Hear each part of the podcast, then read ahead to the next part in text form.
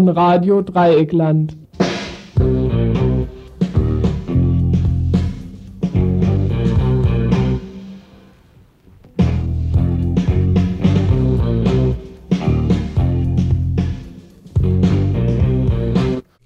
Ihr hört das Tagesinfo vom 27. August 1992. Guten Abend, liebe Hörerinnen und Hörer. Ja, guten Abend. Zuerst mal vielleicht unsere Telefonnummer. Äh, das ist Freiburg 0761 und dann die Nummer ist 31028. 31028.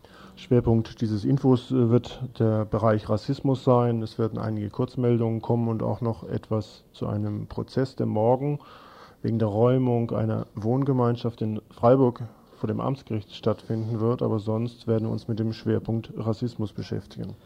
Ja, vor allem ähm, Meldungen zur aktuellen Situation in Rostock und die verschiedenen Demo-Aufrufe für die verschiedenen Demos. Unter anderem wird es eine in Rostock geben und morgen bereits eine in Freiburg. Dann zu SPD und weil die SPD kippt, kippt und kippt und hört auf nicht zu kippen. Und wir wollen nachfragen, wie die Basis zu diesem Prozess des Kippens in Freiburg steht, beziehungsweise was sie dazu denkt. Bei zwei konkreten Leuten aus der SPD haben wir nachgefragt.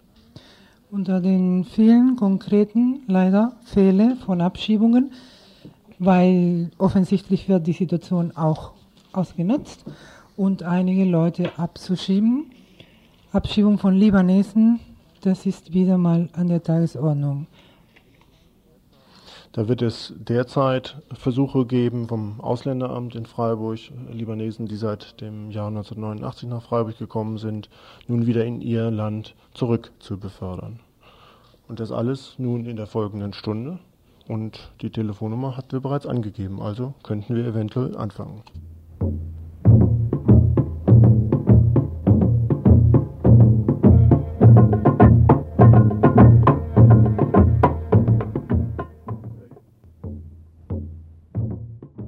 Also, so können wir anfangen. Die CDU in Freiburg, genauer gesagt ihr Ortsverein in Freiburg-Littenweiler, meint, dass die Stadt einen Plan hätte, der auf den entschiedenen Widerstand der CDU stoßen würde. Die Stadt Freiburg plane angeblich, die Wagenburg, die sich bislang auf dem Rieselfeld in Freiburg befunden habe, in das Gebiet um den Waldsee umzusiedeln. Niemand weiß genau, ob das stimmt. Jedenfalls steht der Ortsverein in Littenweiler von der CDU schon mal Gewehr bei Fuß. Mit fünf fetten Argumenten schreiben sie an ihren Bürgermeister ungern Sternberg, dass damit doch wohl alles zerstört wird. Die Funktion Freiburgs als Touristenstädtle, als Naherholungsgebiet auch noch die finanziellen Spielräume der Stadt. Schon das Flüchtlingsheim in der Hammerschmidtstraße in Littenweiler sei in einer Nacht- und Nebelaktion eingerichtet worden. Natürlich sei auch dieses schon unverträglich. Und nun auch noch die Obdachlosen, die ja gar nicht obdachlos sind. Auch der in Littenweiler gelegene Friedhof würde in Mitleidenschaft gezogen werden. Nun aber, unter Punkt 5, noch das schlagendste Argument aus dem CDU-Köfferchen. Es ist aus pädagogischen Gründen unverantwortlich, den Schülerinnen und Schülern der Reinhold Schneider Schule, der Emil Thomas Schule und der Bertel Gymnasiums und des deutsch-französischen Gymnasiums beim morgendlichen und mittäglichen Schulweg vor Augen geführt bekommen, auf welche Weise und Art man als Sozialfall in Freiburg durch das Leben kommen kann. Mütter und Väter wehren sich strikt gegen die Ansiedlung dieser Bauwagenkolonie in diesem öffentlichen Bereich. Damit ist wohl alles überzeugend ins Feld geführt worden, oder? Findet um 11 Uhr im Amtsgericht dritter Stock ein Prozess statt. Um was geht es? Es geht um eine Räumungsklage gegen drei Mieter und Mieterinnen in der Andreas-Hofer-Straße. Ein Hausprojekt der Diakonie Freiburg sollte es mal sein. Heute ist es ein Projekt der Mieter und Mieterinnen. Hier im Studio ist jetzt der Uwe und wird jetzt ein bisschen was darüber erzählen, was es mit diesem Projekt auf sich hat. Die drei Leute, die morgen früh den Prozess haben, sind Bewohner des Hauses. Insgesamt wird gegen neun Bewohner Prozess laufen. Das sind allesamt ehemalige Obdachlose, die vor zwei Jahren von der Diakonie angeboten gekriegt haben, in das Haus einzuziehen, wenn sie es renovieren. Wir haben das gemacht, zum Teil für einen Stundenlohn von zwei Mark, zum Teil unentgeltlich. Haben jetzt zwei Jahre in dem Haus gewohnt, haben Mietverträge gehabt, aber halt nur befristet bis letzten Mai. So, die Diakonie wollte eigentlich in dem Haus ein Projekt machen, was sich betreutes Wohnen nennt. Hat dazu zwei Sozialarbeiter, eine Sozialarbeiterin und einen Sozialarbeiter eingestellt, um uns zu betreuen. Das hat uns ziemlich schnell gestunken, weil wir uns gesagt haben, wir können uns selber betreuen und, und, und nicht irgendwie unter irgendeiner Kontrolle von Sozialarbeiters leben. Das hat uns gestunken und wir haben die mehr oder weniger rausgeekelt. Das hat natürlich dann zu einem Riesensoff in der Diakonie geführt was zum Ergebnis gehabt haben, dass wir uns eigentlich so das letzte halb, dreiviertel Jahr nur noch über Anwälte verständigt haben miteinander. Und jetzt im Mai sind eben die Verträge ausgelaufen und wir haben uns geweigert, da rauszugehen und sind praktisch jetzt seit drei Monaten oder vier Monaten illegal in dem Haus drinne. Ähm, es war klar, dass es zum Prozess kommt. Wir hätten nicht gedacht, dass es so schnell geht. Kennt sich in sowas ja auch nicht aus. Und der Prozess gegen die ersten drei Leute ist eben jetzt morgen um elf. Wie ist es dann dazu gekommen, dass ihr euch mit den Sozialarbeiterinnen so verkracht habt? Womit wart ihr unzufrieden und äh, was für äh, was für Kritikpunkte habt ihr an dem Konzept der Diakonie? Also es war eigentlich so, dass wir eigentlich von, von Anfang an keine Sozialarbeiter haben wollten in dem Haus. Nur wir mussten uns halt vertra vertraglich verpflichten, äh, uns in regelmäßiger Abstand mit denen hinzuhocken und unsere Lebenssituation in Anführungsstrichen irgendwie mit denen bequatschen irgendwie. Das, das wollten wir von Anfang an nicht. Wir, wir hätten damals wirklich alles unterschrieben, um, um halt endlich mal eine Bude zu kriegen. Und dann kamen halt Dinger, wie dass die von uns Zimmerschlüssel haben wollten. So mit der Begründung, falls wir mal irgendwie in Not wären, dass die dann irgendwie in unser Zimmer rein können. Ähm, das, die, wurden, die waren am Schluss wirklich aufdringlich so, dass, dass sie halt unangekündigt vor der Haustür standen und mit uns persönliche Probleme belabern wollten, die wir erstens gar nicht hatten und die sie zweitens nichts angehen. So. Im Grunde genommen war das dann ein Projekt, wo ihr, um Wohnraum zu erhalten, ein Haus renovieren musstet und euch auf Bedingungen, auf bevormundende Bedingungen einlassen musstet, die total entgegen eurer Bedürfnisse standen. Wie musstet ihr denn eigentlich Miete bezahlen? Ja, saumäßig viel sogar. Also ein Zimmer in dem Haus kostet 450 Mark Miete, also plus minus 50 Mark. Es schwankt zwischen 400 und 500 Mark, aber im Schnitt 450 Mark. Ähm, das kann man dann mal neun rechnen, also neun Leute haben Verträge und zahlen da auch Miete regelmäßig. Dann kann man sich ausrechnen, was die Diakonie im Monat an dem Haus verdient. Und dann muss man auch sehen, dass es zu zwei Drittel fremdfinanziert ist, finanziert ist das Haus. Das heißt, die kriegen da, da noch dicke Kohle von Aktion Sorgenkind und Glücksspirale und vom Regierungspräsidium Freiburg.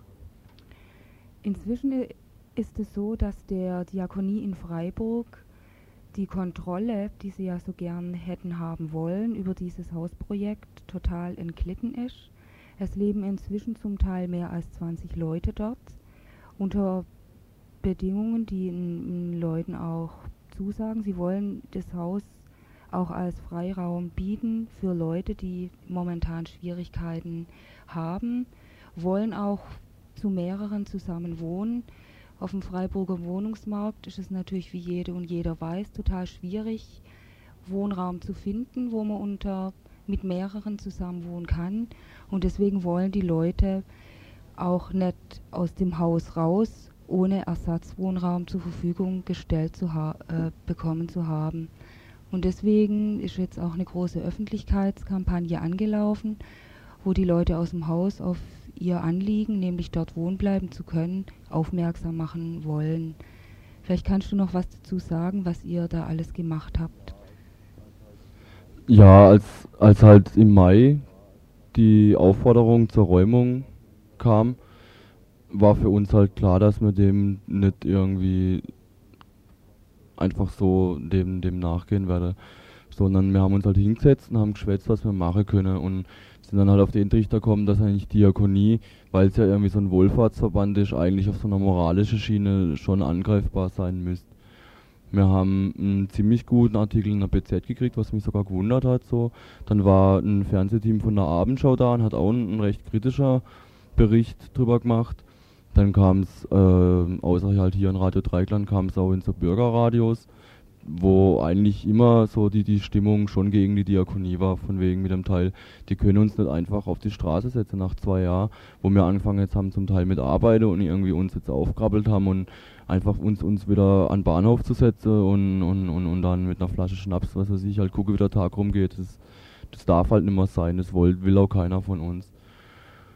Und aufgrund von, von, von der Öffentlichkeitskampagne, die wir dann halt irgendwie gestartet haben, gab es jetzt wohl doch let letztendlich ein Gespräch mit der Diakonie, einen aus außergerichtlichen Termin. Es war ziemlich schwer, den zu kriegen. Die Diakonie selber wollte es eigentlich nicht und, und sagt auch immer noch, äh, das ist für sie eine Rechtsfrage und das soll morgen vor Gericht entschieden werden. Wir haben dann aber doch, weil es halt dann ziemlich öffentlich wurde, in, in, in Kirchekreise einiges Aufsehen erregt, wo dann halt ziemlich, denke ich, die Diskussionen losgingen, auch, auch, auch Kirche intern so. Ähm, gut und dann haben wir es eben geschafft, jetzt so am Montag, letzten Montag ein Gespräch zu kriegen. Da war außer den Diakonie Ober, Oberseppen war da ähm, ein Dekan, das ist bei den Evangelischen, denke ich, so vergleichbar wie ein Bischof bei den Katholischen oder so. Dann der ehemalige Rektor von der Evangelischen Fachhochschule. Dann die Margot Quaitsch von der SPD war noch dabei und natürlich unsere Anwältin. Es war also so ein runder Tisch praktisch, wo halt ähm, die Argumente ausgetauscht wurde, worden sind und wo die Diakonie halt immer noch dickköpfig auf ihrem Standpunkt beharrt, so wir hätte uns nicht in ihr Konzept angepasst und im Endeffekt sind wir selber schuld, dass wir jetzt wieder raus müssen, weil wir einfach halt nicht so wollte, wie sie wollte. Dann kam aber wohl im Laufe des Gesprächs, ich sage jetzt mal von oben, weil halt so ein Dekan und so ein EFH-Rektor schon, denke ich, über so einen Diakonie-Geschäftsführer steht, kam von oben dann halt das Teil, dass die gesagt haben, die Diakonie, selbst wenn sie jetzt morgen einen Räumungstitel kriegen, dürfen uns nicht räumen. Und dass die beide dann eine Bürgschaft übernommen haben, dass erst, äh, wenn wir ein Ersatzobjekt haben, der Räumungstitel verstreckt werden dürft. Was man davon halten kann oder soll, weiß ich nicht irgendwie, weil das ist eine mündliche Zusage, aber in der Hand haben wir letztendlich gar nichts. Wenn die morgen einen Räumungstitel kriegen, dann haben die das, was der, der Arnold, der Geschäftsführer von der Diakonie, sich gewünscht hat und auch gesagt hat, nämlich wörtlich den Zugriff auf sein Haus. Aber in wessen Haus es ist, das lässt sich natürlich auch drüber streiten. An dem Punkt ist es ja sehr eigenartig, dass der Prozess trotzdem stattfindet gegen die jetzt erstmal drei Leute, wo sich doch am runden Tisch geeinigt worden ist, dass die Bewohnerinnen momentan noch drin bleiben können, dass also keine Räumungsklage vollstreckt werden wird. Vielleicht kannst du noch was zu den Bedingungen sagen, die daran gekoppelt sind. Ja, die Bedingungen waren hauptsächlich, dass wir uns weiterhin ähm, an, an diese Gespräche beteiligen. Das soll also Ende September da der nächste Termin und dass da eben gemeinsam nach einem geeigneten Ersatzwohnraum, sprich irgendein anderer Haushalt gesucht werden wird. Äh, ja, ich, also für uns ist es einfach auch ein ganz großes Fragezeichen. Warum stehen die drauf, einen Räumungstitel in der Hand zu haben, wenn sie uns einerseits garantieren, uns nicht zu räumen, aber andererseits halt äh, auch aussagen, sie wollen über ihr Haus frei verfügen können. Also ich muss auch ehrlich sagen, ich traue denen auch einfach nicht. Erhaltet ihr denn von irgendeiner Seite Unterstützung, ein geeignetes Projekt, wo ihr wieder zusammen wohnen könnt, zu finden? Ja, das war auch, auch irgendwie so ein, so ein Resultat von diesem Rundetisch letzten Montag, dass halt wir versuchen uns mit, mit Susi zusammenzusetzen und vielleicht, dass wir auf dem Vauban-Gelände vielleicht da irgendwo unterkommen. Die Quatsch von der SPD hat gemeint, dass sie in, in der Stadt versucht, ähm, wobei das natürlich auch ein schmaler Pfad ist, aber dass es zumindest versucht, da Gespräche anzuleihen und, und, und die Diakonie wollte in, oder nicht die Diakonie, sondern diese Dekan und so, die wollte in Kirchekreise da was klar machen. Und für uns ist es auch okay, wenn wir wirklich ein, ein, gleichwertiges Ersatzobjekt haben, gehen wir auch aus dem Haus raus. Das ist schon gar kein Problem. Nur auf die Straße gehen wir jetzt sicher nimmer. Und wenn es jetzt darauf ankommen lasse, das Haus wirklich mit Polizeigewalt zu räumen, dann, dann lassen wir uns da auch drauf ein. Gut, also vielen Dank dann. Und zu dem Prozess morgen sind Unterstützerinnen, wie gesagt, gern erwünscht. Er findet statt, 11 Uhr, Amtsgericht, dritter Stock.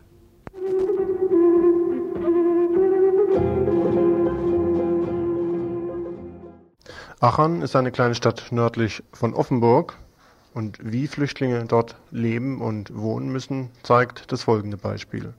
In der Stadionstraße sind Räume für Flüchtlinge zurechtgemacht worden, in denen heute 70 bis 80 Personen untergebracht sind, oftmals auch mehr. Enger Raum, stark befahrene Straße vor dem Haus, wo die Kinder gefährdet sind.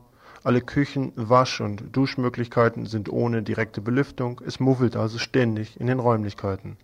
Von 4,5 Quadratmeter pro Person haben die Ortsverantwortlichen in Achern wohl noch nichts gehört.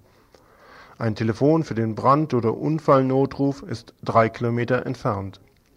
Ein Flüchtling hat zwar einen Telefonanschluss selbst beantragt und die Post hat ihm dafür auch eine Kaution von 1200 D-Mark abverlangt, allein auch nach zweieinhalb Monaten ist der Anschluss noch nicht gelegt.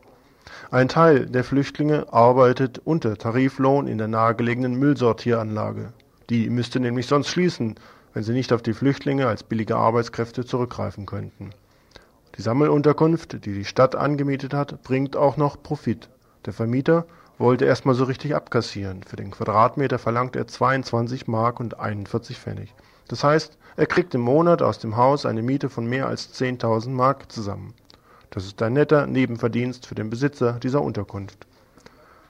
Weil alles so eng ist, weil kein Platz ist und weil ja irgendwo auch zum Beispiel die Wäsche zum Trocknen aufgehängt werden muss, benutzten die dort lebenden Flüchtlinge das Vordach des Hauses, um dort einen kleinen Platz zu finden, wo sie ihre Wäsche immerhin trocknen könnten. An dieser Stelle nun tritt der Ausländer Fritz aus Achern auf den Plan namens Alfred Holler, der den Flüchtlingen im Juni 1992 einen Brief schrieb. Sie haben das Vordach betreten, so formuliert er direkt und ohne Risiko und weist sie darauf hin, dass sie damit Schäden anrichten würden.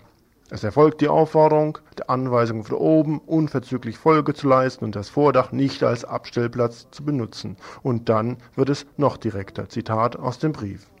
Sollten Sie diese Aufforderung bzw. Anweisung zuwiderhandeln, werden Sie für den verursachten Schaden kostenersatzpflichtig gemacht, aus der Asylantenunterkunft ausgewiesen und in die neuen Bundesländer Sachsen-Chemnitz umverteilt.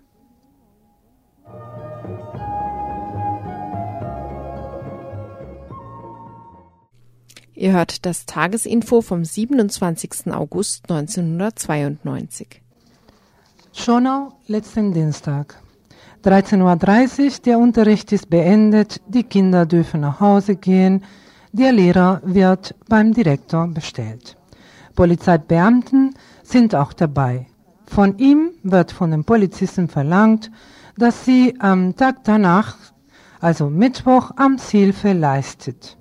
Punkt 8 Uhr inmitten des Unterrichts wird ein Kind abgeholt. Der Rest der Familie zur selber Uhrzeit von der Wohnung. Eine Roma-Familie aus Mazedonien. Der Lehrer will wissen, warum die Familie nicht benachrichtigt wurde die lapidare Antwort, die haben sich etwas zu Schulden kommen lassen. Sie, er soll helfen, dass keine Unruhe in der Klasse herrscht, dass die anderen Kinder so wenig wie möglich mitkriegen und vor allem die Bücher sicherstellen. In dieser Schule ist der dritte Fall in diesem Jahr. Die Lehrer wollen sich aber nicht öffentlich beschweren, dass sie Angst um den Job haben. Und die Reaktion von der GW ist bis jetzt unbekannt, obwohl sie gestern schrieben, die Gewerkschaft Erziehung und Wissenschaft GW fordert erneut ein Recht auf Unterricht an den öffentlichen Schulen für die Kinder von Flüchtlingen. Bür der Bürgerkrieg im ehemaligen Jugoslawien sowie nicht zuletzt die jüngsten Ereignisse in Rostock veranlassten die Bildungsgewerkschaft mit Nachdruck die gemeinsame Ausbildung von deutschen und ausländischen Kindern zu verlangen. Besseres Kennenlernen und gemeinsamer Unterricht können einen Beitrag dazu leisten, das Phänomen der Ausländerfeindlichkeit unter den Jugendlichen erfolgreich zu bekämpfen. Wenn sie nicht mal in der Lage sind, ihre eigenen Mitglieder zu helfen,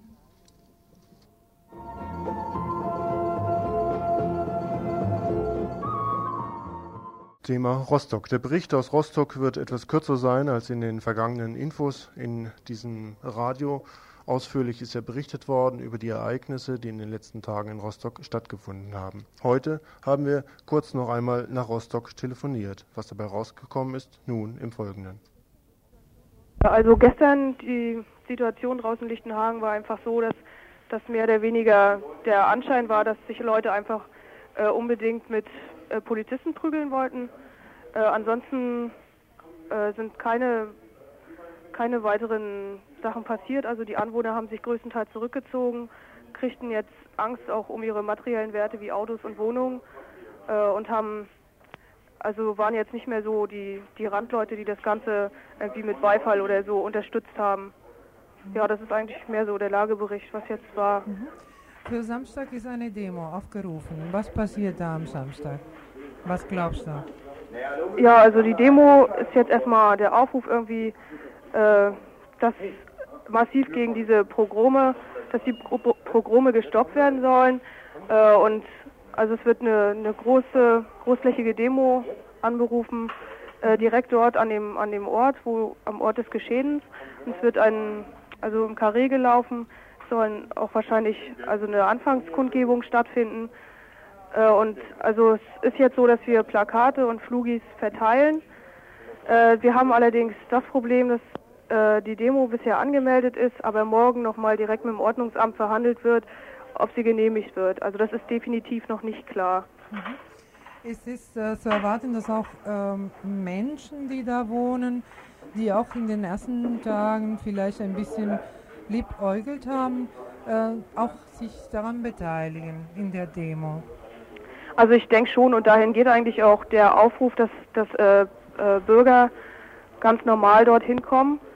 Äh, die werden dazu aufgerufen, dagegen jetzt zu protestieren, dass, dass der in der Art von der Polizei irgendwie völlig planlos äh, die Angriffe irgendwie zurückweisen, was ja im Prinzip äh, zum Teil ziemlich daneben gelaufen ist. Die Politiker sind im Gerede, dass da nichts erfolgt ist von Seiten der Landesregierung und auch von der äh, Bundesregierung in Bonn, äh, dass, dass da die Verantwortlichen äh, zur Verantwortung gezogen werden. Äh, und ja, uns geht es darum, dass eigentlich das, das, das Recht eines jeden Menschen gewahrt werden soll, nämlich dass sein Leben geschützt wird in diesem Land. und ich denke schon, dass die Leute irgendwie jetzt auch nachgedacht haben im Laufe der letzten Tage und mitgekriegt haben, dass das zum Teil organisiert war und dass also diese, diese Demo von dieser Bürgerinitiative einfach, äh, denke ich mal, als Plattform genutzt wurde für diese Randale von organisierten Leuten, dass die aus diesem Pulk raus sind äh, und sich auch massiv in diese in die Normalbürger wieder einschleusen konnten nach, nach ihren Aktionen, nach Steinewürfen und so, dass sie einfach die Deckung hatten und dass die Leute zum Teil zu Anfang massiv noch mit aufgewiegelt haben. Das war so ganz kurz die Information aus Rostock. Inzwischen haben wir aus Kiel erfahren, dass die Demonstration wohl genehmigt worden ist. Es gibt noch einige Auflagen, die wohl morgen geklärt werden. Ein geplantes breites Bündnis, das diese Demonstration tragen soll, also bis hin zu den Gewerkschaften, ist offenbar aber nicht zustande gekommen. Aber es gibt einen Demoaufruf dazu für Rostock. Wir haben keinerlei Verständnis für jedwede Form rassistischer Gewalt. Die Regierenden des Bundes und Mecklenburg-Vorpommerns tragen die Verantwortung für die weitere Eskalation der Gewalt gegen Immigrantinnen und Flüchtlinge. Sie verbreitern damit die Basis für faschistische Gruppen und Parteien. Im Sommer letzten Jahres inszenierten Politikerinnen die Asyldebatte, um vor ihrer eigenen Verantwortung für soziale Probleme abzulenken. Mehr noch, in Deutschland hat sich mit Hilfe fast aller Parteien ein Konsens darüber gebildet, dass Flüchtlinge die soziale Lage weiter verschärfen. Ein Sündenbock wurde gefunden. Die rassistische Gewalt ist die Fortsetzung dieser Flüchtlingspolitik mit anderen Mitteln. Es liegt an uns, Widerstand gegen die Verbreitung von Rassismus zu entwickeln. der sich schließlich im menschenverachtenden Hass bricht. Wir demonstrieren gegen die menschenfeindliche Politik, die mit ihren Verlautbarungen und Maßnahmen eine Pogromstimmung provozieren. Wir fordern sofortige Einsetzung eines internationalen Untersuchungsausschusses mit dem Ziel, die verantwortlichen Brandstifter in Politik und auf der Straße zur Rechenschaft zu ziehen. Bleiberecht für alle Flüchtlinge und menschenwürdige Unterbringung. Bundesweite antifaschistische Demonstration in Rostock, Lichtenhagen am Samstag um 13 Uhr. Soweit der Aufruf zu Rostock. Ergänzen kann man vielleicht noch zwei Meldungen, die aus Kiel vor kurzem hier angekommen sind. Die Deutsche Volksunion, ein rechtsradikaler Haufen, will, will sich auch am Samstag in Rostock treffen und ein anderer, äh, noch rechtsradikalerer Haufen, die FAP, sogenannte Freiheitliche Arbeiterpartei, schimpft sie sich, will sich zu einem Stell dich ein in Schwerin treffen. Das alles nun in Rostock. Äh, mittlerweile gibt es aber auch Aktivitäten in Freiburg, zum Beispiel am Freitag, also morgen um 17 Uhr. Morgen um 17 Uhr im, vor dem Regierungspräsidium Freiburg trifft sich hoffentlich alles, um zu demonstrieren gegen die Pogrome in Rostock. Verteidigt die Flüchtlinge gegen Rassisten auf der Straße und an den Schreibtischen steht auf dem Aufruf. Auch hier in Baden-Württemberg wird der staatliche Druck auf Flüchtlinge immer stärker. Mit der Einrichtung von Sammellagern, wie zum Beispiel in der Boban-Kaserne in Freiburg und der Einführung des sechs Wochen Abschied Abschiebeverfahrens, wird versucht, das letzte Stück rechtlichen Schutzes und selbstständigen Lebens der Flüchtlinge hinter Stacheldraht verschwinden zu lassen. Es geht uns nicht darum, die Verantwortung für die inzwischen alltäglichen rassistischen Übergriffe nur auf die Politiker abzuwälzen. Jeder und jeder Einzelne ist verantwortlich für ihr sein Handeln und ist gefordert, die Lügen der Politiker zu entlarven. Keine Verschärfung des Asylrechts, Demo am Freitag um 17 Uhr vor dem Regierungspräsidium in der Kaiser-Josef-Straße in Freiburg. Um nicht nur nach Rostock zu starren und zu vergessen, dass es anderswo auch schon fast brennt, ein paar Nachrichten aus dem politischen Umfeld von Rostock, geografisch durchaus, aber auf die ganze BRD bezogen. Die Bullen scheinen allen Anlass zu haben, zum Beispiel in Baden-Württemberg, aber auch anderswo verstärkt wieder Streife zu fahren. Immerhin sammeln sie jetzt in Stuttgart in einer Informationsstelle alle Meldungen über ausländerfeindliche Aktivitäten. Wenn sie dabei aber so schief in der Optik liegen wie die Kollegen aus Schwerin, wo Brockdorf, Wackersdorf, Hamburger Hafenstraße schließlich zur rechtsradikalen Szene gezählt werden, dann darf man sich auf einiges gefasst machen. In Schwanewede, das liegt bei Bremen, wollten Skinheads schon mal zündeln. An einem Flüchtlingsheim traten acht bis zehn Skinheads an und warfen brennende Lappen ins Heim. Zum Glück konnte eine Person diese Machenschaften beobachten und verhindern, dass dort größerer Schaden angerichtet wurde. Später wurde dann einer dieser Skinheads festgenommen. Benzinkanister, Reizgas und Schlagstock trug er bei sich. Auch in Dresden wurde ein Flüchtlingswohnheim angegriffen. Zwei Brandsätze flogen gegen ein Heim. Schon zwei Tage zuvor waren sieben Skins festgenommen worden, aber, wie die Polizei erklärt, doch nur vorübergehend. Ein Universitätsprofessor aus Wien hat eine Berufung an die Universität in Dresden abgelehnt. Es habe ihn zutiefst schockiert, wie heftig die Fremdenfeindlichkeit auch der nicht unmittelbar Betroffenen sei. Er wolle nicht in ein Land gehen bzw. zurückgehen, Zitat, in dem Regierung Polizei und Bevölkerung so tatenlos die Gewalt gegenüber Menschen mit ansehen.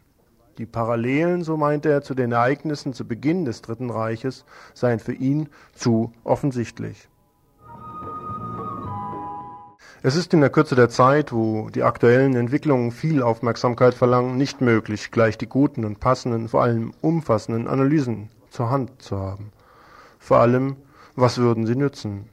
Wo soziale Probleme sich mit rassistischen Grundstrukturen, sexistischen Verhaltensmustern verbinden, ist kaum noch eine Analyse imstande, hier aufklärend auch noch zu wirken. Es wäre bestenfalls das Bilden einer neuen Theorie vom grünen Tisch aus. Wichtig ist vor allem jetzt die aktive Beteiligung von den vielen, die sich mit diesem Treiben nicht abfinden können und wollen. Wichtig vor allem ist das Zurückdrängen der rassistischen Entwicklungen. Vielleicht ist Mann oder Frau aber auch starr vor Angst.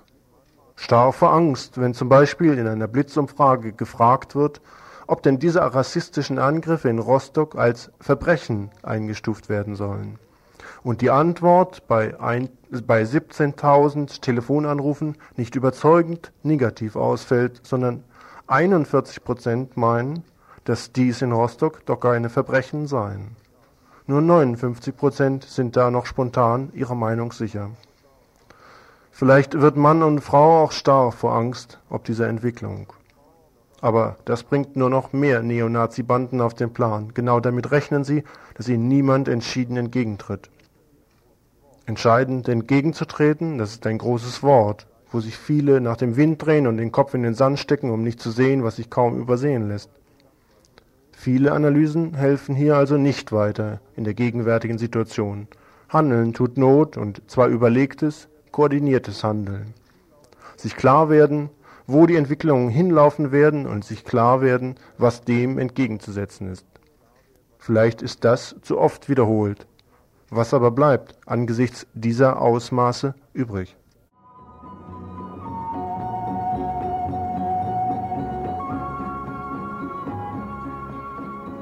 Rosa Luxemburg kümmerte sich schon vor etwa 75 Jahren sehr um die Krise der deutschen Sozialdemokratie, die ihr schon zu der Zeit auf den Magen schlug, weshalb sie sich damals mehr und mehr von diesem Verein entfernte und schließlich heftige Kritikerin der SPD wurde. Die Partei also, die für ihre falschen Entschlüsse mittlerweile historisch bekannt ist, hat sich am letzten Wochenende erneut auf die modernen Zeiten eingestellt, um möglichst schnell und möglichst deutlich die Regierungsfähigkeit ihrer Parteispitze zu demonstrieren. Der erste Beschluss der sogenannten Petersberger Beschlüsse traf das Grundgesetz in einem bislang auch für die SPD markanten Punkt, Artikel 16. Bislang als garantierte Möglichkeit für Asyl in Deutschland angenommen, wenngleich es inzwischen auch bis auf das letzte Komma schon ausgehöhlt worden war. Trotzdem war es bislang so ein Punkt, wo die SPD noch quer zur Regierungsmehrheit lag.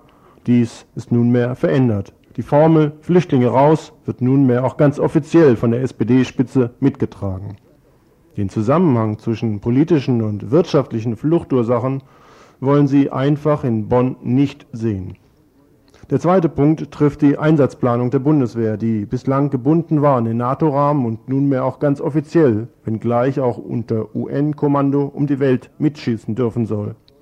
Wenn die UN Ja sagt, sollen auch deutsche Soldaten marschieren.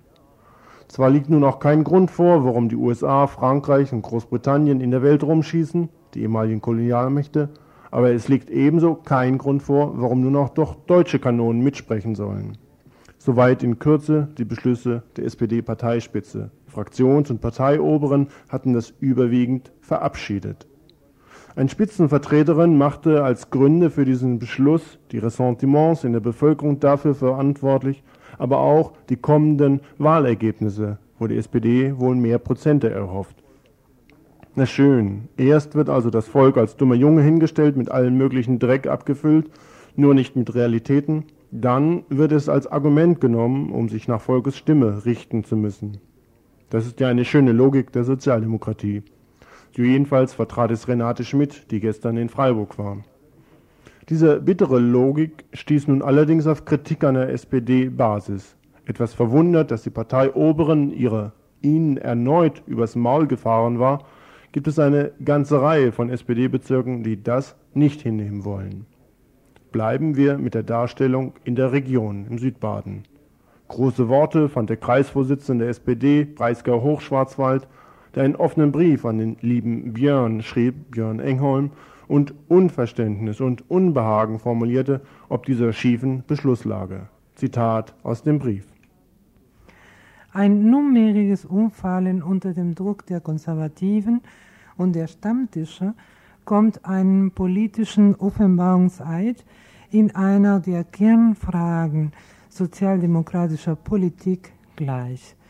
Diese Aufgabe der Solidarität mit Menschen in Not und Verzweiflung wird für mich und sicherlich auch für viele andere Genossinnen und Genossen eine massive Identitätskrise bedeuten und es wird nicht nur bei einigen spontanen Parteiaustritte bleiben. Was nun auch deshalb zu hoffen wäre, damit auch Signale gesetzt werden, dass die SPD-Basis diese Art von Regierungsfähigkeit nicht mehr mittragen will. Ob es aber dazu kommt, ist wohl eher eine Spekulation. Immerhin hat Günther Dieter Hennig von SPD-Kreisvorsitzenden Breisgau Hochschwarzwald diese beiden Punkte als Kernfragen sozialdemokratischer Politik bezeichnet. Konkrete Nachfragen bei den SPD-Spitzen in Freiburg brachten darin kein so klares Ergebnis. Der frühere SPD-Bezirksvorsitzende aus Freiburg, Christoph Tauer, drückt sich nur in wenigen Punkten klar aus. Dann wird es nebulös. Wenn Sie mich nach dem Inhalt der beiden Beschlüsse fragen, äh, so fällt natürlich auf, das Thema Asyl, äh, die Beschlüsse überhaupt nicht in die politische Landschaft passen. Man hat den Eindruck, äh, die Parteioberen haben sich da zu einem, zu, einer, zu einem Kurswechsel gedrängt gefühlt, hin und her gezogen. Was sie da genau beschlossen und vorgeschlagen haben, ist wie gesagt noch gar nicht so richtig bekannt. Aber ähm, man hat doch den unangenehmen Eindruck, äh, dass jetzt Dinge beschlossen worden sind, von denen noch vor wenigen Monaten gesagt worden ist, dass äh, diese Änderungsvorschläge zum einen abgelehnt werden und zum anderen sie auch abgelehnt werden, weil sie überhaupt nichts bringen sondern nur praktisch dem äh, der rechten Szene äh, Vorschub leisten. Äh, das ist ein unangenehmer Beigeschmack bei der Geschichte und äh, ich vermute, dass das eine auch inhaltlich sehr äh, strittige Diskussion in der Partei geben wird. Auch für Renate Buchen, die derzeitige SPD-Kreisvorsitzende aus Freiburg, passt dieser Zeitplan überhaupt nicht in ihr Verständnis. Klar, wenn dann gleichzeitig so in so einer Diskussion so etwas passiert, dann äh, und die, die, die CDU benutzt das ja auch für ihre Argumentation im Moment. Die sagen ja, da könnt ihr mal sehen, äh, äh, zu was das führt. Wenn wir die Grundgesetzänderung schon früher gehabt hätten, dann wäre das alles nicht passiert. So wird ja im Grunde genommen im Moment von Seiten der CDU aus argumentiert. Und das ist natürlich eine ganz mhm. schlechte Sache, weil man damit ein Stück weit diese Krawalle auch legitimiert, ja, mhm. damit die SPD sich ja nicht bewegt. Also das kann Gut. ich überhaupt nicht akzeptieren. Wobei Tatsache ist, dass mit dieser Argumentation der CDU die SPD äh, in Bewegung gesetzt worden ist. Ja, ja, klar. Das stimmt auch wieder. Auf die inhaltlichen Punkte angesprochen äußert sich Christoph Tauer, der ehemalige SPD-Kreisvorsitzende von Freiburg, wesentlich zurückhaltender und geht eher auch auf die allgemeine Diskussion ein, hat Verständnis dafür, was von oben kommt. Äh, so wie die Partei sich bisher zu den Themen äh, geäußert hat, das war zu wenig. Äh, sie wird sich bewegen müssen und sie wird ihren Standpunkt klarer machen als bisher. Nur zum Beispiel in der Asylfrage ähm, äh, die, die, den Artikel 16 quasi als heilige Kuh vor sich herzutragen und äh, sich auf die inhaltliche Debatte und auch die Probleme, äh, die damit verbunden sind, gar nicht einzulassen, das, da muss die Partei sich nach meiner Auffassung schon bewegen.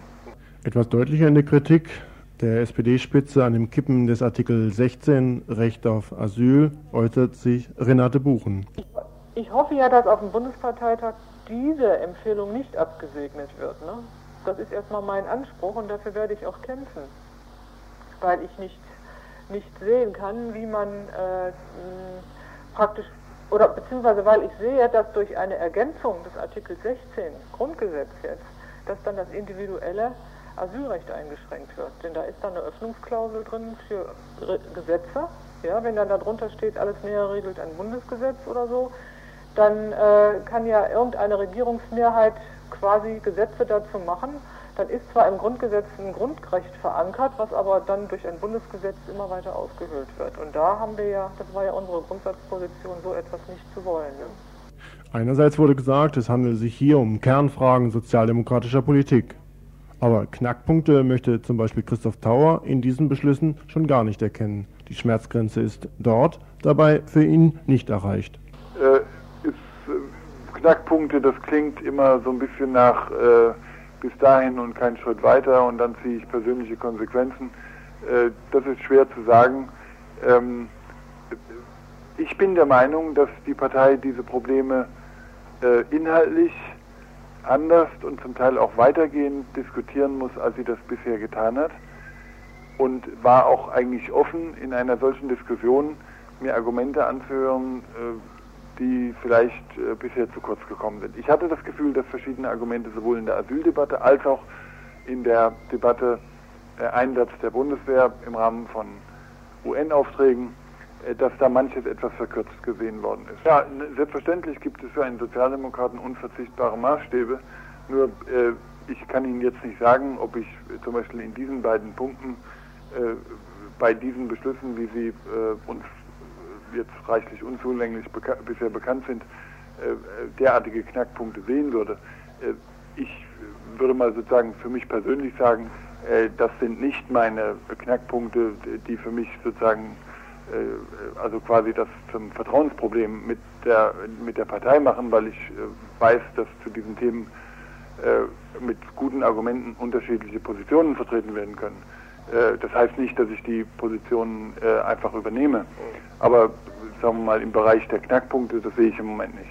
Ja, was heißt, da können wir nicht mehr mitmachen? Wie gesagt, ich, man, man, muss es ja immer auftrennen, man muss es ja wirklich differenzieren und das haben wir ja eigentlich die ganze Zeit versucht. Ja? Bei, dem, äh, äh, bei der Änderung des Artikels 16 oder bei der Ergänzung, dann, ja, wie ich mich dann verhalten werde, kann ich jetzt auch noch nicht sagen. Wenn Was also muss noch kommen? Es übersteigt schon manchmal die Vorstellungskraft, wie tief so ein Verein erst absteigen muss, bevor einige Leute dann noch an Land springen. Wenn aber, wie Sie vorhin auch schon bei den Koalitionsvereinbarungen in Stuttgart gesagt haben, jeweils immer die Vertrauensfrage und das ist ja, ja, ja. diesmal auch der Fall, damit verknüpft wird, weiß ich nicht, äh, ob es dann also noch reale, also sachliche Mehrheitsentscheidungen ja, ja, sind. klar.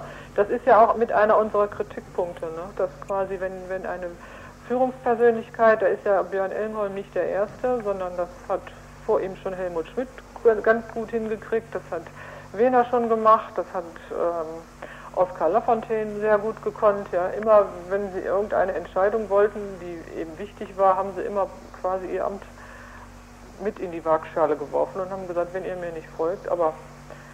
Und es hat ja, funktioniert. Gott, es hat, ja, nicht immer hat es funktioniert, aber es hat oft funktioniert, hm. ist klar. Es ist nur die Frage, jetzt ist es wirklich eine Grundsatzposition und da wird man jetzt halt sehen, ob das geht. Ich weiß es nicht. Wir werden jedenfalls uns bemühen, dass es nicht klappt. Sie sagten bezüglich dessen, was Sie dann direkt oder persönlich machen würden, das wäre noch zu weit für die Spekulation. Können Sie sich das, das vorstellen, dass Sie die Sachen hin, hinschmeißen? Im Moment nicht, nein. Soweit also die Basis. In dieser Region zwei Stimmen aus der Basis, wobei hier vielleicht von Basis zu reden nicht unbedingt mit den Tatsachen übereinstimmt. Immerhin aber stehen Sie im Vergleich zur Bonner Baracke ja in Opposition.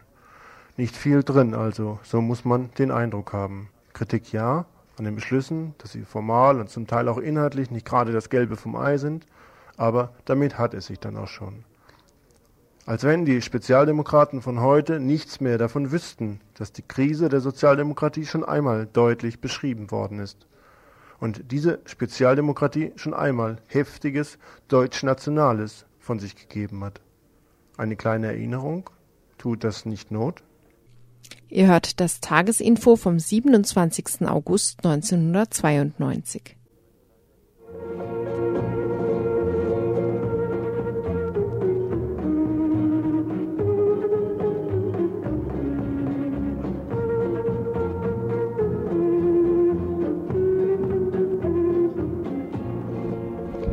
Noch ein Thema zur Flüchtlingsproblematik.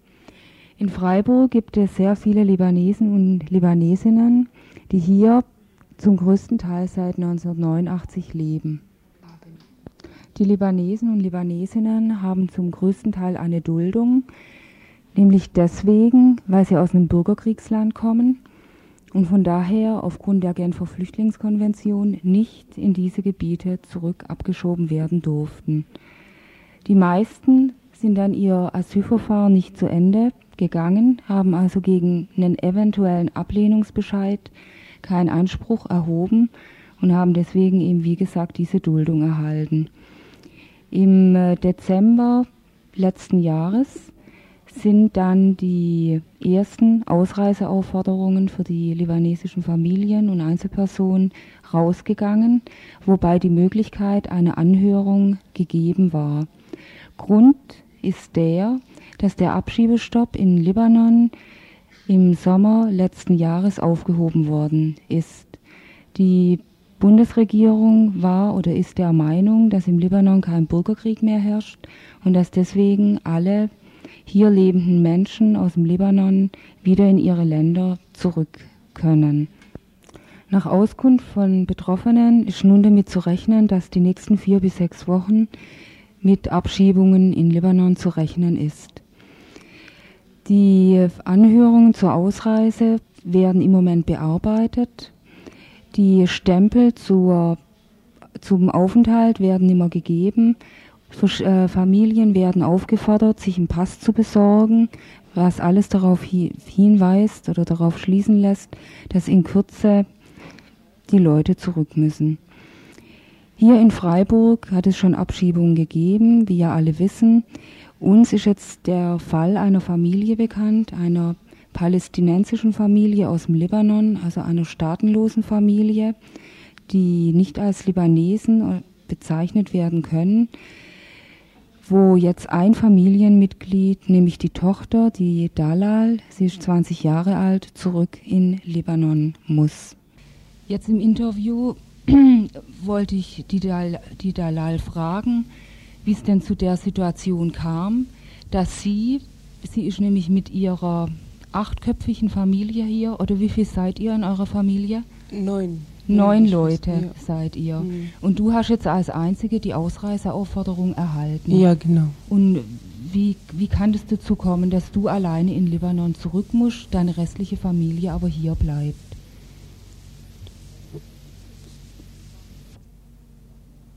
Ja.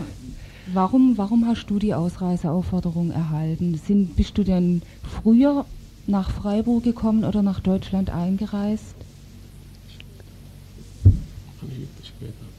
Später. Später bist du eingereist. Ja. Aber dein Asylverfahren wurde dann irgendwie schneller abgeschlossen. Ja. Und kannst du dir vorstellen, alleine in Libanon zurückzukehren? Nein. Mhm. Aber du musst trotzdem zurück. Ja. Was? Weil ich äh, habe Angst, weil ich gehe beim äh, äh, Polizeiamt, ich weiß nicht was. Zu Ausländerbehörde? Ja, und äh, er hat mir gesagt, ähm, deine Asylant hier in Freiburg ist Schluss. Dann muss äh, geht äh, wieder nach Libanon ja. oder die Polizei kommt äh, bei dir und äh, holt und holt dich ab. Ja. Da haben ihr Angst. Sie haben dir Angst. Gemacht. Und ich habe Angst.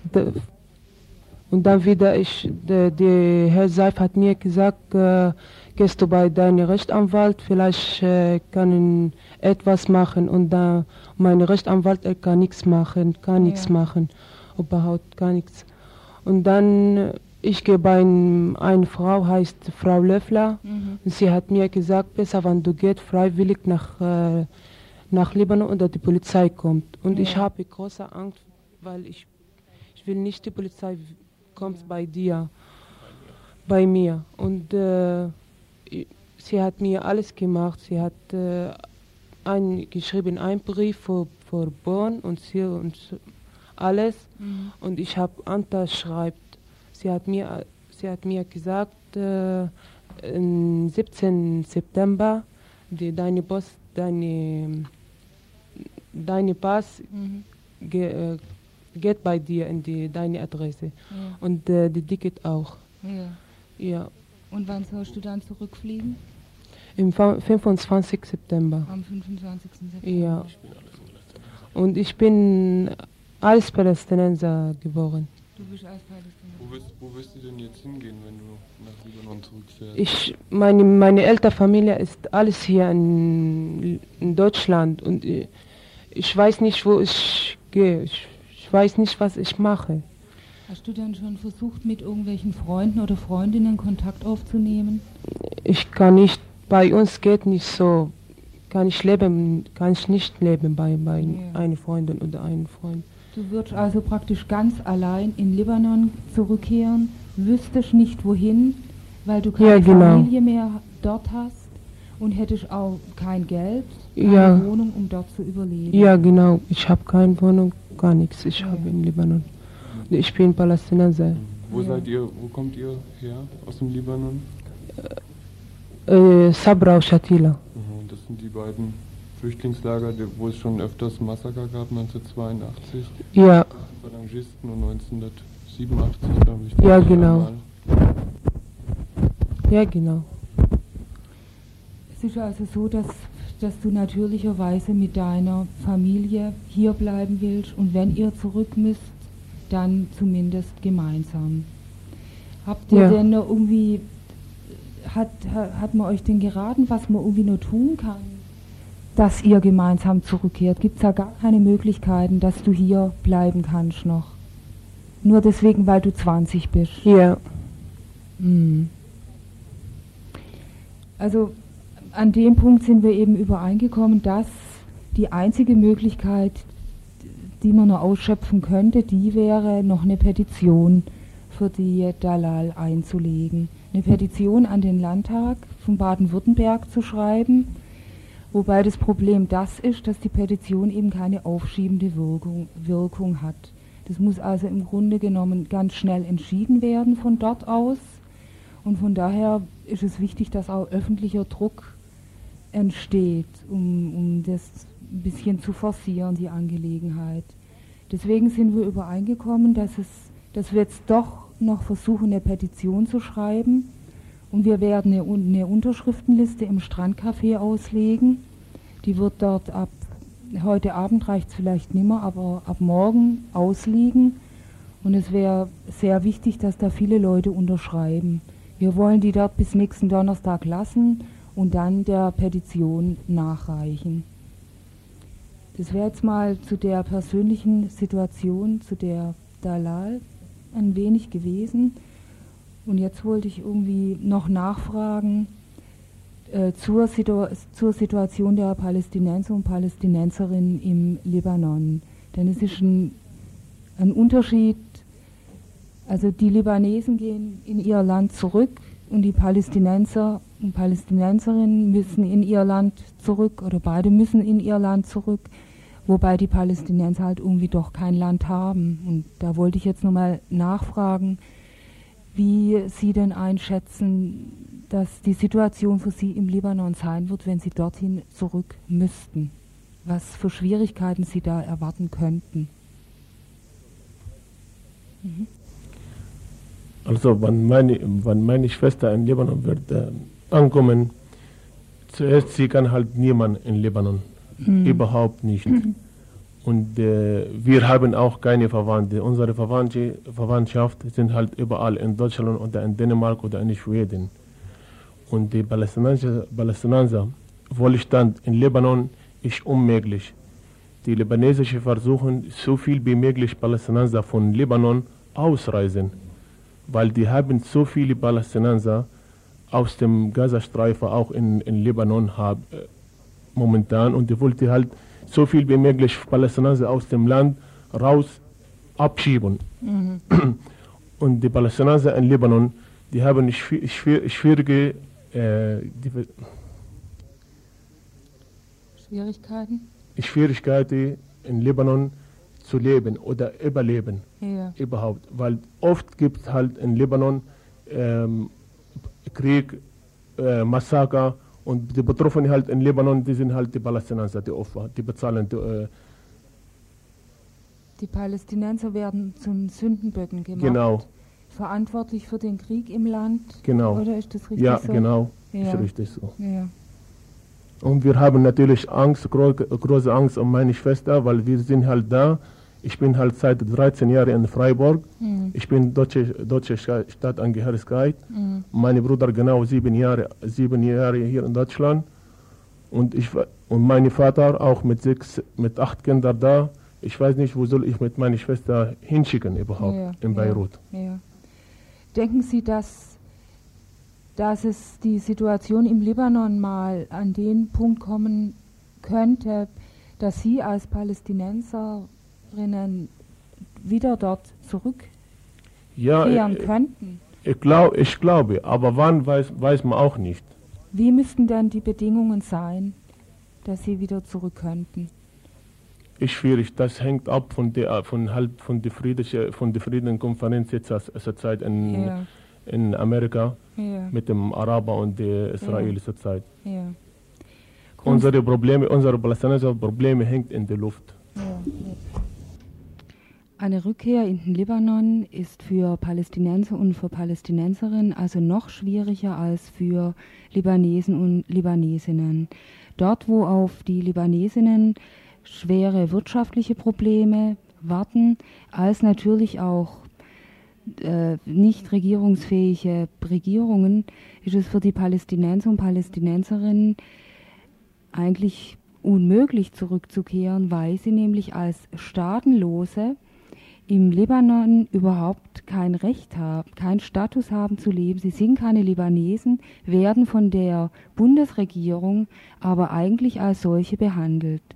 Aber sie sind, sie sind Palästinenser und staatenlos. Sie müssen vom Libanon aufgenommen werden, haben dort aber nicht die Rechte, wie Libanesen sie haben.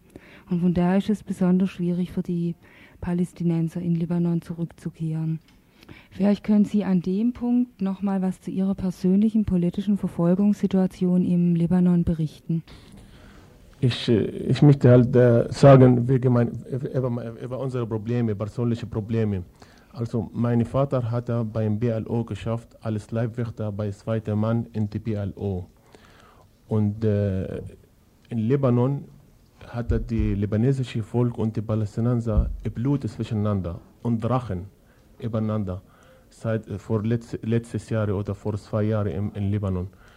Und deswegen, Dalal, äh, wenn die in Libanon sind, weil ihr Vater ist verfolgt von der syrischen oder Libanese, in der libanesischen Regierung, verfolgt in Beirut. Und die wollte ihren Vater haben, weil Dalal dire- jetzt kommt nach Libanon, nach Beirut, wurde sie halt schlecht behandelt, umführen vielleicht, äh, bis, äh, dass halt ihr Vater nach Libanon kommen. Und das haben wir große Angst. Mhm.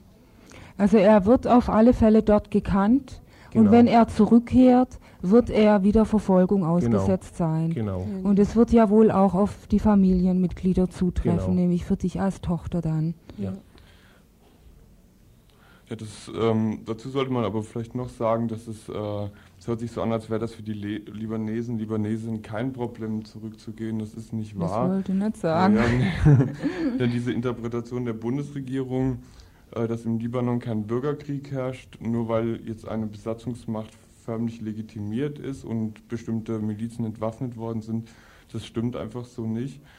Es ist zum Beispiel weiterhin so, dass im Süden des Libanon, des, äh, Libanons die israelische Armee weiterhin Dörfer, Flüchtlingslager äh, bombardiert, dass Kämpfe zwischen der israelischen Armee und Hisbollah äh, weitergeführt werden. Und die Bundesregierung stellt sich das dann einfach so vor, dass Menschen, die aus dem Südlibanon zum Beispiel kommen, dass sie sagen, naja, sollen sie doch einfach in den Nordlibanon gehen oder nach Beirut gehen oder so, da gibt es keine Flugangriffe.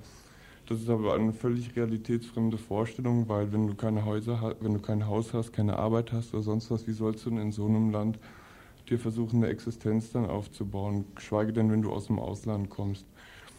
Ich weiß zum Beispiel von einem Fall im Südlibanon, äh, da läuft es dann auch noch so, dass äh, die drei Söhne geflohen sind, der Vater lebt noch da und der Vater bekommt regelmäßig Besuch von, von der Lahat-Miliz, das ist die südlibanesische Armee, eine israelische Sol äh, Söldnertruppe. Die beschuldigen ihn an Anschlägen mitgewirkt zu haben, an, der, äh, an, an Lahat-Einheiten, Stützpunkte davon. Dann hat er, er hat eine Kassette geschickt, er hat dann erzählt, er war dann in Beirut, wollte Behördengänge machen, war, war dort, ist von dem syrischen Geheimdienst abgegriffen worden, drei, vier Tage festgehalten worden, geschlagen worden. Äh, die haben ihn beschuldigt, dass seine, so äh, seine Söhne äh, bei Anschlägen gegen die syrischen Einheiten beteiligt gewesen sein soll. Also die, äh, die Söhne müssen quasi für alle und jeden gearbeitet haben und überall Anschläge gemacht haben. Äh, und, er, und er sagt ihnen über dieses Tonband, äh, ihr könnt auf keinen Fall kommen.